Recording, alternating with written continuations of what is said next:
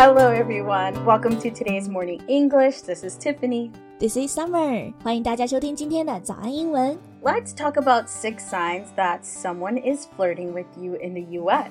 Flirt 指的就是调情，也就是我们常说的撩妹。那今天呀，甜甜要在线教学，告诉大家，如果你在美国生活或者读书，撩妹的六种迹象。 在节目的开始，给大家送一个福利，今天给大家限量送出十个我们早安英文王牌会员课程的七天免费体验权限，两千多节早安英文会员课程以及每天一场的中外教直播课，通通可以无限畅听。体验链接放在我们本期节目的 show notes 里面了，请大家自行领取，先到先得。The first thing I would say is touching. Many countries touch more and in a more platonic way than in the US. Touching 指的就是触碰，所以就是身体接触了。But in general, there are two types of touching, right?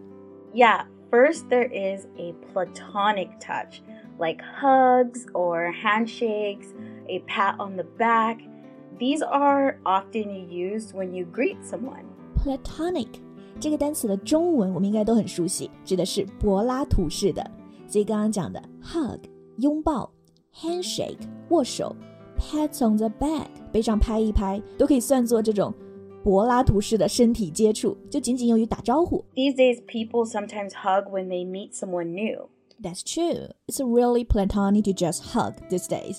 Yes, then there is romantic summer, a romantic touch, like little touches that are light and more frequent. They often happen during a conversation and not at the beginning or end of a conversation. 哎，那我们刚刚说到柏拉图式的打招呼呢，其实就不算作调情了。但是如果有第二种类型的身体接触，romantic touching，你就可以要注意一下了， 可能会碰碰你的手臂呀，摸一摸手呀，甚至可能会碰一下你的头发之类的。 So, if there's any sign of romantic touching, you should know this person is flirting with you. Gotcha.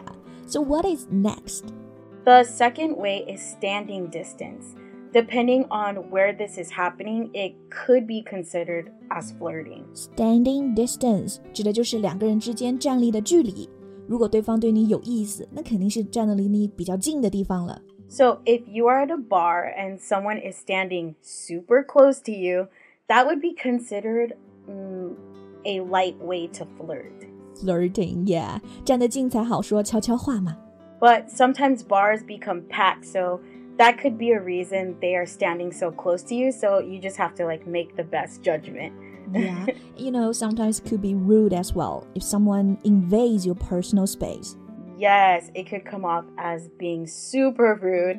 That is why it just depends on where you are and the situation. 对，如果呢不是对对方感兴趣的话，我们还是不要站在离对方太近的，侵犯个人空间了。Invade personal space. Invade 就是侵犯，personal space 指的就是个人空间。 Exactly. Then, third would be kissing. You know, kissing is used differently all over the world. Yeah, I know in Latin America and Europe, you'll see people kissing as a greeting. 很多 Yes. 拉美国家呀，还有欧洲啊的打招呼的方式就是贴面礼嘛，对吧？然后嘬一下嘴巴，发出嗯啊这样的声音。 Oh my gosh. But in the US, you might sometimes see a kiss on the cheek between friends, but usually it's more commonly used as a romantic gesture. Like, I would never go up to my friend and just like kiss them on the cheek. Of course not, right? That would be terrible, and yeah, that would be terrible. 哎，那除了打招呼的这种亲吻，我们刚刚说异性之间在浪漫场合下的 kiss 还是相当明显的，就是对方对你感兴趣了嘛。 that would be a very clear sign they are flirting with you. Yeah，不过还是在中国，kiss 还是情侣之间才会做的事情，不会通过 kiss 来表达好感，而是先确认关系再来 kiss。Alright，那我们下一个迹象是什么 Fourth, we have eye contact. ？Eye contact 指的就是眼神接触了，眉目传情，这个可能全世界通用吧。 Yeah, we even have a name for that. That is lingering eyes. That means when someone gazes at you for an extended period and they tend not to want to move their eyes away from yours. Wow, lingering，这个呢就是 linger 这个动词后面加上 ing。linger 指的是留恋、 逗留，所以 lingering eyes 这个也很好理解，指的就是那种含情脉脉、意味深长的眼神。Lingering eyes can be flirty or romantic in American culture. The place could be packed, so many people, but you and the other person are only looking at each other. 嗯，你们的眼神里只看得见彼此。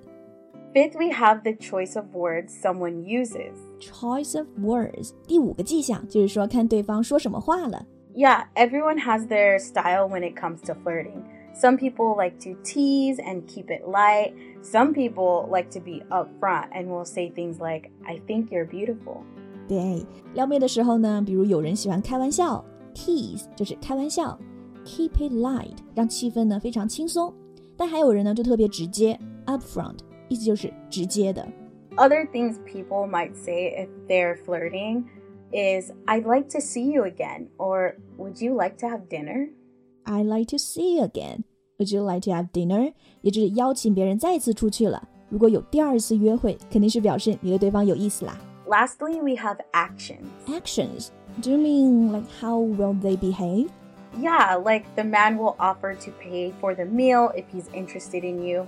Often, if you are just friends with the person, you will go Dutch. Yeah, offer to pay for the full meal，指的就是对方要请客了。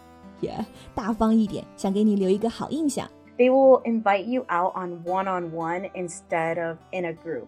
Some cultures do more like group dating, but this is not common in the US when couples first start dating. 对他们会主动的约你出去。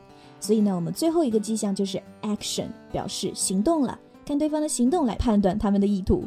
So keep these in mind if you're in the US and you want to flirt with someone. OK，所以今天这些撩妹技能呢，大多情况也能全球通用。Thank you for listening to today's morning English. This is Tiffany. This is Summer. Bye for now. See you later. 今天的节目就到这里了。如果节目还听得不过瘾的话，也欢迎加入我们的早安英文会员。成为会员，您就可以无限畅听我们每天一场免费的中外教直播课，以及两千多节原创系统课程了。今天我们限量送出十个七天免费试听权限，试听链接放在我们本期节目的 show notes 里了，请大家自行领取，先到先得。This podcast is from Morning English. 学口语就来早安英文。